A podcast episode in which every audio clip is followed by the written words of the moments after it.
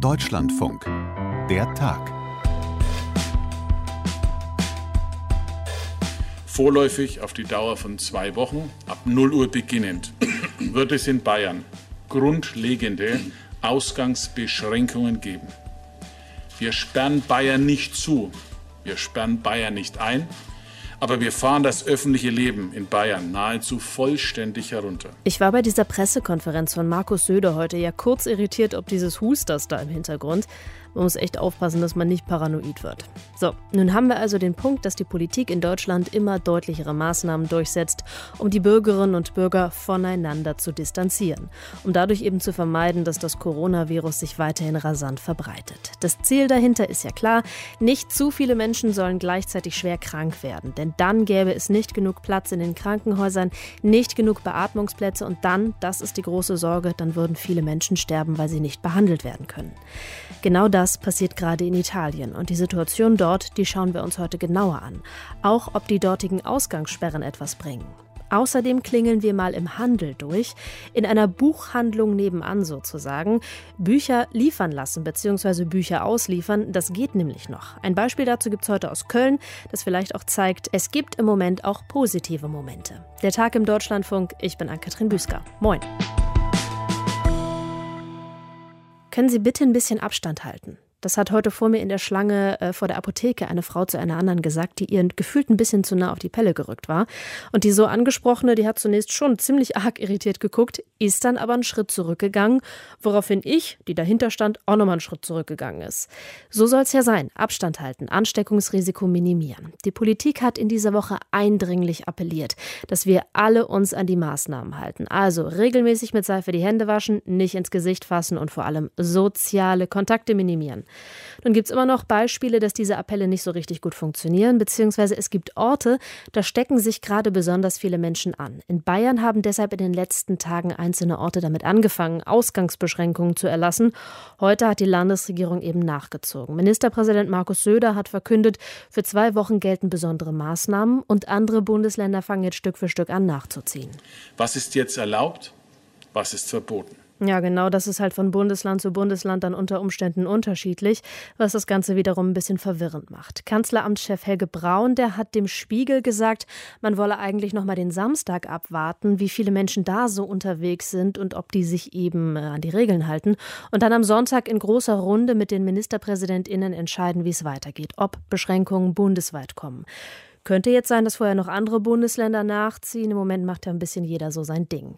Ziel ist weiterhin verhindern, dass die Kliniken viele schwerkranke Patientinnen und Patienten gleichzeitig behandeln müssen, sodass sie dann irgendwann nicht mehr hinterherkommen und die Menschen deshalb sterben, weil zum Beispiel nicht genügend Beatmungsgeräte vorhanden sind. Grundsätzlich ist die Ausstattung in Deutschland mit Intensivbetten ganz gut. Die Behörden versuchen jetzt auch noch mal nachzusteuern und weitere Intensivbetten zu schaffen, wo es eben auch Beatmungsmöglichkeiten gibt. Aber alle stehen gerade unter dem Eindruck dessen, was in Norditalien passiert. In Italien gibt es seit gestern mehr Tote als in China. Stand heute Nachmittag laut Johns Hopkins University 3400 Tote. Ich habe mich deshalb mit Lisa Weiß zusammengeschaltet, Korrespondentin in Rom. Sie wird gleich auch erzählen, unter welchen Bedingungen sie eigentlich noch berichten kann. Zunächst habe ich sie aber mal gebeten, dass sie berichtet, wie es in den Kliniken in Italien im Moment aussieht. Also hier ähm, in Rom oder überhaupt in äh, Zentralitalien oder auch im Süden ist die Situation gerade noch nicht kritisch und ich hoffe, das bleibt auch so. Aber im Norden, in Norditalien, vor allem in der Lombardei, ist das ganz anders, soweit wir das wissen. Also wir können jetzt gerade auch nicht irgendwie nach Norditalien fahren und mhm. da irgendwie ins Krankenhaus gehen. Aber da von den Berichten nach ist es so, dass wirklich es an allem fehlt, an Masken, dass die Ärzte und die Pfleger völlig überfordert sind, dass es einfach viel zu viel Arbeit gibt, dass es zu wenig Beatmungsgeräte gibt, dass die Leute einfach nicht mehr wissen, was sie machen sollen. Das heißt aber auch, die müssen im Zweifelsfall, wenn sie nicht genügend Beatmungsplätze haben, entscheiden, wen sie überhaupt behandeln können? Ja, also auch dazu kommt es nach unseren Informationen in einigen Krankenhäusern mittlerweile. Also es ist dann so, Man muss sich das so vorstellen. Also da kommt jemand rein, der ist eigentlich sozusagen schon fast tot und äh, da müsste jetzt ein Wunder geschehen, damit er das jetzt überlebt. Und unter normalen Bedingungen ist es so, dass man natürlich dieses Wunder irgendwie versucht, dass man wirklich alles dafür gibt, dass der Mensch überlebt. Und das passiert dann sicher auch manchmal, oft nicht. Und in den Fällen wie jetzt müssen dann die Ärzte und die Pfleger sagen, naja, der hat eigentlich eh keine Überlebenschance mehr. Wir kümmern uns eher um die Leute, die einfach noch eine realistische Chance haben zu überleben und wir schauen, dass wir denen wenigstens helfen können. Das ist jetzt nichts komplett Neues. Sowas passiert auch nicht nur in Kriegssituationen, sondern mhm. auch bei großen Autounfällen. Aber das ist natürlich schon dramatisch, dass das halt in einem normalen Krankenhaus jetzt über Tage und Wochen hinweg passieren muss, wahrscheinlich. Ist das dann auch eine Erklärung für die hohen Fallzahlen an Toten? Also ich glaube, eine Erklärung da zu finden, das können wir, glaube ich, erst, wenn diese ganze Pandemie rum ist oder mhm. vielleicht nicht mal dann. Aber es gibt verschiedene, es gibt verschiedene äh, Erklärungsmöglichkeiten. Ja, zum einen ist es das Gesundheitssystem, dass es zu wenig Plätze auf den Intensivstationen gibt, sagen einige. Es sagen auch viele, dass äh, die Todesrate gar nicht so hoch ist, weil es so viele Fälle mehr gibt, die nur einfach ähm, nicht, ja, nicht auftauchen. Mhm, Dunkelziffer. Genau, mhm. Dunkelziffer. Es gibt ähm, auch noch die Leute, die sagen, naja, das liegt an der Luftverschmutzung, weil es in diesen Regionen, die jetzt so schlimm betroffen sind, auch so eine hohe Luftverschmutzung gibt, äh, die unter den höchsten in Europa ist. Mhm. Es gibt auch die Leute, die sagen, naja, unsere Bevölkerung in Italien ist einfach so alt, dass, äh, dass das einfach eine andere Zahl ist als beispielsweise äh, in anderen Ländern, wo die Bevölkerung jünger ist. Aber ich glaube, mhm. dass man da wirklich was sagen kann, das kann man zum jetzigen Zeitpunkt nicht mhm. endgültig. Da werden sich die Forscherinnen und Forscher dann danach drüber beugen müssen. Ja, genau. Ähm, die vielen Hilferufe, die jetzt auch aus den Krankenhäusern kommen, wir haben nicht genügend Materialien. Tut die Politik da irgendwas? Also ich denke, sie versucht es. Also es äh, wurden schon Ärzte in den Norden geschickt, ähm, zusätzliche, es werden Schutzmasken geliefert. Die betroffenen Regionen sagen, das reicht alles nicht. Medizinstudenten, denen eigentlich noch das Staatsexamen fehlt, die dürfen sozusagen los. Also die sind schon fertig, die haben eigentlich ihren Uni-Abschluss schon gemacht, mhm. aber ihnen fehlt noch das Staatsexamen und die sollen jetzt einfach ohne Staatsexamen Ärzte sein dürfen und sollen dann eigentlich die Hausärzte ersetzen, damit die mit mehr Erfahrung wirklich dann auch wieder äh, vor Ort mithelfen können es ist halt eine Ausnahmesituation. Mhm. Also ich habe das Gefühl, die Regierung tut da schon was, aber es ist einfach wahnsinnig schwierig. Und das verlangt ja dann auch den einzelnen Menschen, die da in diesen Einsatz gehen müssen, auch eine, eine ganze Menge ähm, letztlich ab. Ähm, was tut denn die Regierung im Moment, um die Ausbreitung des Virus einzudämmen? Naja, wir haben hier eine ganz naja, eine relativ strikte Ausgangssperre. Also hier ist es so, dass man eigentlich nicht auf die Straße darf, außer für aus wichtigen Gründen. Mhm. Wichtige Gründe sind Arbeit, sind zum anderen, wenn du zum Arzt musst oder zur Apotheke oder wenn du einkaufen gehen musst. Einkaufen gehen musst heißt in diesem Fall halt einfach nur Supermarkt. Und es gibt momentan noch, muss man sagen, die Möglichkeit, alleine joggen zu gehen oder alleine spazieren zu gehen, aber auch nur in der, um, im unmittelbaren Umfeld deiner Wohnung. Wobei sie, nachdem die Zahlen ja bisher noch nicht sonderlich besser werden und gerade auch in Mailand äh, so ist, dass viele Menschen in den öffentlichen Verkehrsmitteln auch immer noch sind. Oh.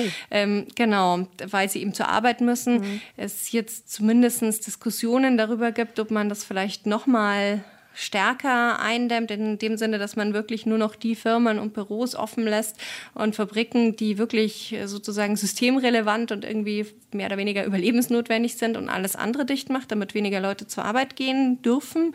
Hier muss man echt dürfen sagen, weil es ist einfach schön rauszukommen. Mhm. Und ähm, genau, und außerdem wollen sie eben auch das Joggen einschränken oder beziehungsweise verbieten in einigen Teilen des Landes, zum Beispiel in Sizilien ist das jetzt schon, weil die Leute Leute teilweise auch einfach nicht vernünftig damit umgehen und mhm. das dann als Ausrede nutzen, um sich irgendwo auf der Straße zu treffen. Ah, okay, das sehen wir ja auch in Deutschland. Wir haben hier auch in den letzten Tagen sehr viel über Corona-Partys gehört, wo dann irgendwie Jugendliche sich im Park doch noch getroffen haben und zusammen Bierchen getrunken haben. Gibt es sowas auch in Italien?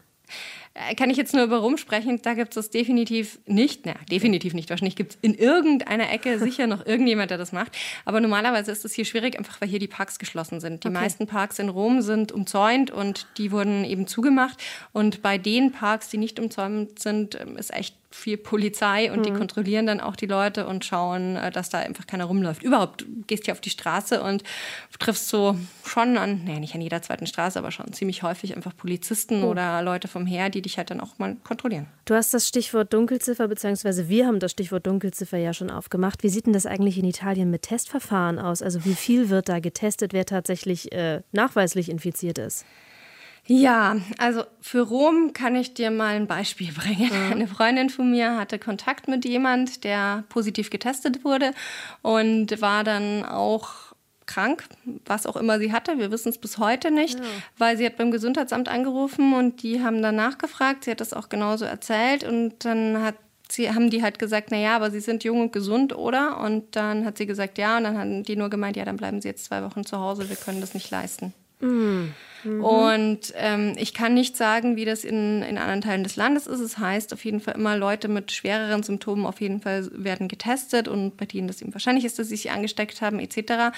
Kann ich nicht sagen, wie das in der Praxis funktioniert, weil ich bin, wie gesagt, einfach gerade nicht in Norditalien. Mhm. Ähm, also Venetien will jetzt wirklich mehr Tests machen. Da hat der Präsident der Region schon gesagt, wir wollen richtig durchtesten. Also jetzt nicht alle Leute, die keine Symptome haben, sondern wer irgendwie Symptome hat, auch seien sie noch so leicht oder so, soll sofort getestet werden. Ob das so funktioniert, wir werden sehen. Mhm.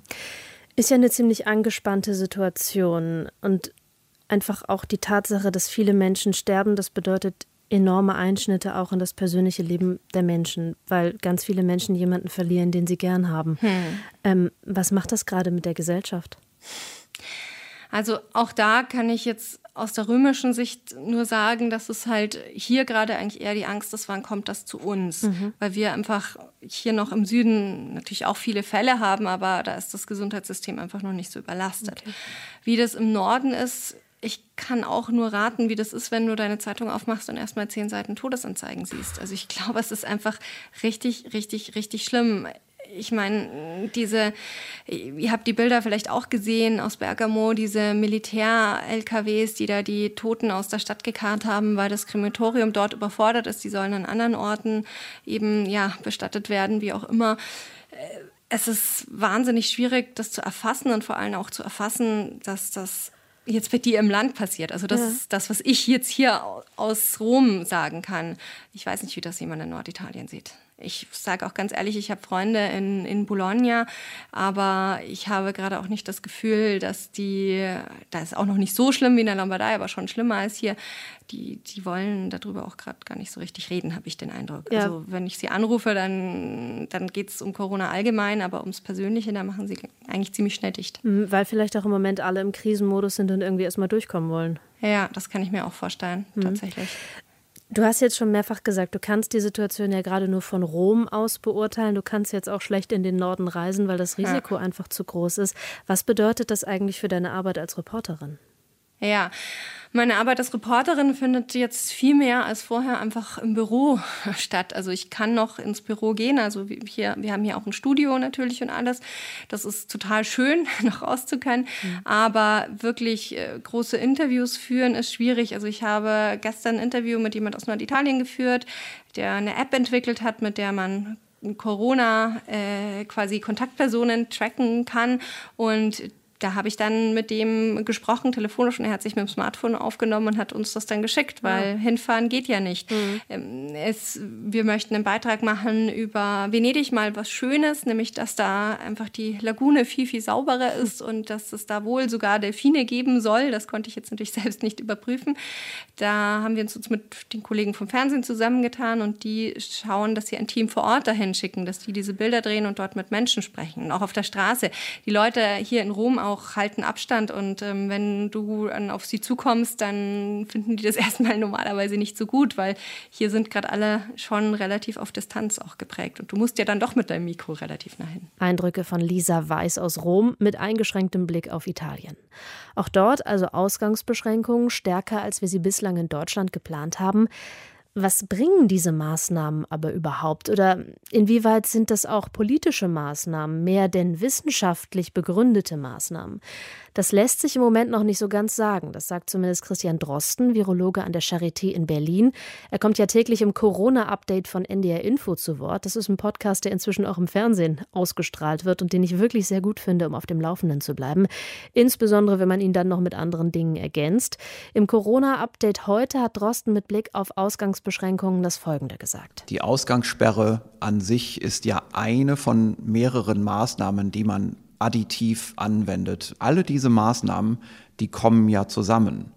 Und jetzt ist es relativ schwer zu sagen, wenn man da jetzt noch etwas obendrauf setzt, wie eine Ausgangssperre, was bringt das jetzt nochmal für einen Unterschied? Und dafür gibt es überhaupt keine Daten, weder in Deutschland noch irgendwo anders in anderen Studien. Zum Beispiel diese große Modellierungsstudie, die ich ja für sehr gut halte, die wir, ich glaube, am Mittwoch mhm. besprochen haben, wenn ich mich richtig mhm. erinnere. Da sind auch keine Ausgangssperren mit modelliert. Also da geht es schon um Maßnahmen, wie wir sie jetzt bei uns hier im Moment auch haben. Und man kann nicht sagen, ob es wirklich besser ist, wenn man jetzt zusätzlich noch Ausgangssperren macht. Was man sicherlich sagen kann, ist die Maßnahmen, die jetzt schon in Kraft sind, also auch solche Dinge wie zu Hause bleiben und so weiter. Wenn sich da niemand dran hält, dann muss natürlich die Politik die Entscheidung treffen und Ausgangssperren verhängen. Mhm. Es ist so wie sehr häufig bei solchen politischen Entscheidungen, dass ein gewisser Eindruck auch ganz stark einfließt. Also nicht nur eine harte Datenbasis, die es hier nicht gibt, sondern ein Eindruck, ein öffentlicher Eindruck, auch ja vielleicht ein sichtbarer Eindruck, den sich jeder selbst machen kann, wo am Ende die Entscheidungsträger selber auch einfach ihre Augen öffnen müssen und anschauen müssen, was passiert eigentlich. Und das ist extrem schwer für Entscheidungsträger, das zu machen in Abwesenheit von Daten. Und ich glaube, wir müssen als Wissenschaftsgemeinschaft diejenigen Experten jetzt identifizieren, die da die Daten liefern können. Und das wird leider einfach auch vielleicht ein, zwei Wochen dauern oder, oder drei, mhm. bis solche Daten da sind. Und dann können wir das wirklich beurteilen. Dann können wir vielleicht wirklich sagen, bei dem, was jetzt an Sozialaktivität verbleibt, was wäre dann noch der Gewinn, wenn man zusätzlich eine Ausgangssperre macht? Man darf jetzt keine Zeit verschwenden, man muss jetzt eine bestimmte Maßnahme ergreifen und man muss irgendwie ein Augenmaß finden. Ich kann sagen, mein Eindruck ist, und, und da bin ich jetzt Privatperson und nicht Virologe oder irgend sonst für einen Experte. Mhm. Also ich fahre ja immer noch mit dem Fahrrad zur Arbeit, weil ich schon hier auch sein muss. Und ich habe heute Morgen das erste Mal das Gefühl gehabt, dass die Straßen wirklich leer sind. Wie es um die Entwicklung eines Impfstoffs geht, der all diese Maßnahmen ja ein bisschen entspannen könnte, das berichtet unsere Deutschlandfunk Forschungsredaktion. Ganz viele Berichte der Kolleginnen und Kollegen im Deutschlandfunk Podcast Feed von Forschung aktuell und Wissenschaft im Brennpunkt. Wir wollen hier in der Tag nicht nur über politische Maßnahmen berichten, über wissenschaftliche Aspekte, sondern wir wollen auch ganz konkret darüber sprechen, was all das, was wir gerade erleben, für das Leben von uns allen heißt. Und deshalb haben wir in dieser Woche ja mit einer Schülerin gesprochen, mit einem Selbstständigen, mit einer Psychologin und die hat uns allen geraten, nicht nur auf das konzentrieren, was schlechter wird, sondern auch die Möglichkeiten sehen. Deshalb jetzt rein ins Leben, Möglichkeiten suchen und zwar in Köln-Nippes. Dorothee Jung. Hallo, hier ist Ann-Kathrin Büsker für den Deutschlandfunk. Ich grüße ah, Sie. Wir waren verabredet, ne? In der Tat. Das genau. Ich bin leider ein bisschen später, weil ich tatsächlich mir noch die Hände waschen musste. Ja, das macht nichts. Das macht nichts. Was meinen Sie, wie lange es dauert? Ähm, ich würde mal so sagen, hm, knappe zehn Minuten vielleicht. Okay, gut. Dorothee Jung betreibt in Nippes eine Buchhandlung, ist für viele im Viertel eine wichtige Anlaufstelle, auch für aktuelle Sorgen und Nöte. Sie hat ein sehr feines Gespür für das, was um sie herum auch im Viertel passiert und sucht gerade nach Wegen, wie sie ihr Geschäft Geschäft trotz angeordneter Schließung am Laufen halten kann. Darüber habe ich mit ihr gesprochen und sie dort erreicht, wo eigentlich gerade zu sein sollte, nämlich in ihrer Buchhandlung. Frau Jung, wieso erwische ich Sie trotzdem da? Wir sind in unserem Buchladen, weil wir zahlreiche Pakete packen, ans Telefon gehen, E-Mails beantworten, auf die Nachrichten reagieren, die es äh, via Facebook und Instagram gibt, Twitter. Also wir ähm, halten unsere Kommunikationswege offen und dafür müssen wir hier sein. Hm. Das heißt aber, der Buchverkauf geht auch so ein bisschen weiter? Der Buchverkauf geht weiter, ja. Dürfen Sie das? Ja, klar. Ich darf äh, liefern, genauso mhm. wie die äh, großen Kollegen liefern dürfen, dürfen auch die unabhängigen Buchhandlungen liefern. Und wir packen hier Päckchen, mhm. die täglich unser Bote im Viertel vorbeibringt. Wie kann ich denn bei Ihnen jetzt ein Buch bestellen, wenn ich eins von Ihnen haben möchte? Indem Sie auf unsere Webseite gehen und das Bestellformular nutzen oder uns einfach unkompliziert eine WhatsApp-Nachricht schicken oder eine E-Mail oder ähm, anrufen. Also alle Kanäle, wir wollen es so einfach wie möglich halten. Das heißt, Sie sind da aber auch schon im Vorfeld vor dieser Krise ziemlich gut digital aufgestellt gewesen, oder? Da bin ich ziemlich froh drüber, dass wir äh, digital aufgestellt sind und dass wir das äh, auch die Kanäle und auch das Netzwerk vorher schon gut bespielt haben und da auch immer eine persönliche Kommunikation Kommunikation ähm, stattgefunden hat, sodass wir wirklich eine große Unterstützung auch aus dem Viertel bekommen. Ja.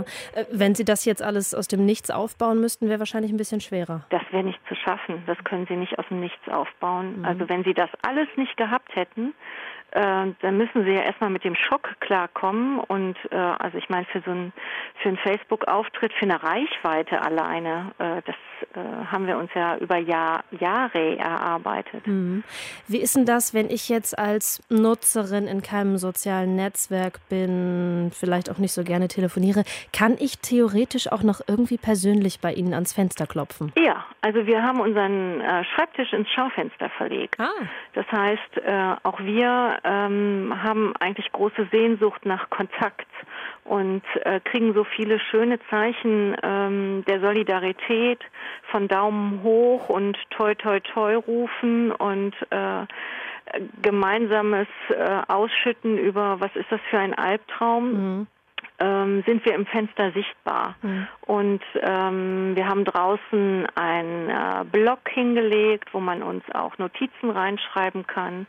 Und so könnte man hygienisch äh, verantwortlich, könnte uns die Bestellung erreichen. Also man muss jetzt einfach ein bisschen kreativ und pragmatisch mit der Situation Genau, man umgehen. muss kreativ pragmatisch. Es hat natürlich auch ein bisschen was damit zu tun, wie sich die Situation verschärft. Wenn mhm. wir jetzt alle eine Ausgangssperre kriegen, dann äh, wird das Spazierengehen am Schaufenster vorbei natürlich auch weniger werden. Was erleben Sie denn gerade im Umgang mit den Kundinnen und Kunden? Haben die auch ein, ich sag mal, erhöhtes Redebedürfnis? Ja, ganz bestimmt. Also ich äh, merke einfach, einfach, dass auch eine, eine Viertelsbuchhandlung auch eine Anlaufstelle ist mhm. und also für uns auch, äh, aber eben auch die Kunden äh, beispielsweise. Ähm, also die Krise ist schon schlimm, aber Geburtstag oder Feieranlässe in der Krise zu haben ist ja noch schlimmer. Mhm. Und ähm, wir haben unglaublich viele Kunden, die anrufen und sagen, könnt ihr mit diesen und diesen Worten ein Paket äh, dahin schicken und ich finde euer Geschenkpapier XYZ mhm. immer so schön.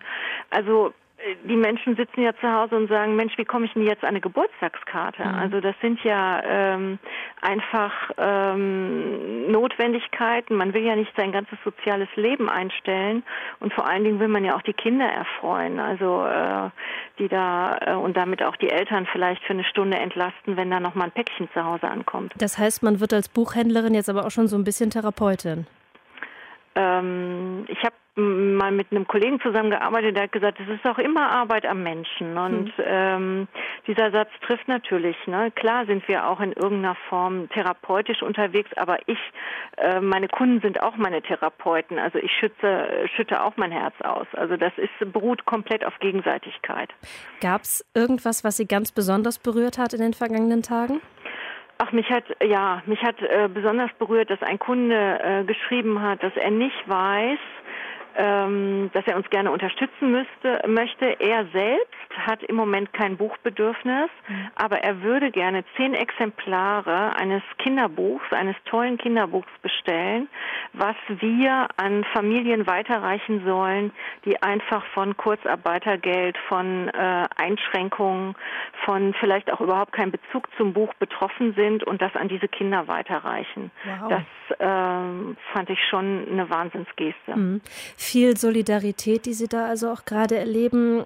Nun hat das Ganze ja nicht nur eine gesellschaftliche äh, Komponente, sondern es geht hier auch um wirtschaftliche Faktoren. Mhm. Das, was Sie jetzt noch so an Geschäft haben, reicht das für Sie, um sich über Wasser zu halten? Nein, wir sind ja jetzt ähm, zu zweieinhalb hier im Laden. Wir haben insgesamt äh, sieben Mitarbeiter. Ähm, das, was wir jetzt haben, ist ähm, vielleicht deckt es mir die Miete, aber mhm. äh, der Verlust, der sich abzeichnet, der ähm, ist natürlich weiterhin existenzbedrohend. Mhm. Was hören Sie da auch vielleicht von den anderen Geschäften im Viertel? Sie sind da ja gut vernetzt. Wie geht's denen gerade so? Alle haben Sorge. weil alle, wir wissen ja auch kein Ende. Mhm. Also ähm, alle, natürlich hat der eine oder andere noch mal Luft für einen Monat oder für zwei Monate, aber äh, alle haben eine große Sorge, wie es geht. Allerdings muss man auch sagen, dass die Politik natürlich deutliche Signale gesetzt hat, dass sie ähm, dabei sein wird. Die Frage ist jetzt, wie schnell kommen die Hilfen an? Aber man muss auch sagen, dass diese steuerlichen Stundungshilfen bei Gewerbesteuer, Umsatzsteuer, all das, was ansteht, die werden direkt in die Tat umgesetzt. Und ähm, da merke ich schon, dass man, dass das nicht nur Gerede ist, sondern dass die schon wissen, dass sie eine gesamte Volkswirtschaft im Moment lahmlegen. Hm. Gehen wir mal Nein, ich will nicht vom Schlimmsten ausgehen. Aber gehen wir mal davon aus, es dauert ein bisschen länger und es kommen jetzt einige Geschäfte wirklich in Schwierigkeiten. Was hieße das für so ein Viertel wie das Ihre, wenn jetzt tatsächlich Geschäfte auch zumachen müssten? Das wäre ähm, neben dem ganzen Albtraum wäre das natürlich ein weiterer äh, Albtraum danach, wenn äh, Läden verschwinden. Also ein Viertel und das merkt man ja äh, in diesen Tagen besonders, hat ähm, ja auch eine, eine soziale Struktur. Und wir haben beispielsweise ältere Kunden, die wir angeschrieben haben und gesagt haben, können wir was für sie tun? Können wir einkaufen? Können wir ihnen irgendjemand zur Verfügung stellen? Können wir einen Kontakt herstellen? Ähm, Menschen erkundigen sich und es gibt eben in einem Viertel ähm, zu jedem inhabergeführten Geschäft auch eine persönliche Verbindung. Mhm. Und wenn die nicht mehr da wäre, sondern man überall äh, eigentlich als unbekannt äh, durchs Leben läuft, unbekannt kann ich durchs Netz äh, durchs Leben laufen, nur da kümmert sich dann halt auch keiner äh, um mich. Mhm. Heißt aber, jetzt hat es auch hier der und jede einzelne von uns mit in der Hand, die Viertel, so wie sie jetzt bestehen, zumindest ein bisschen mit zu schützen und zu sichern für die Zeit danach.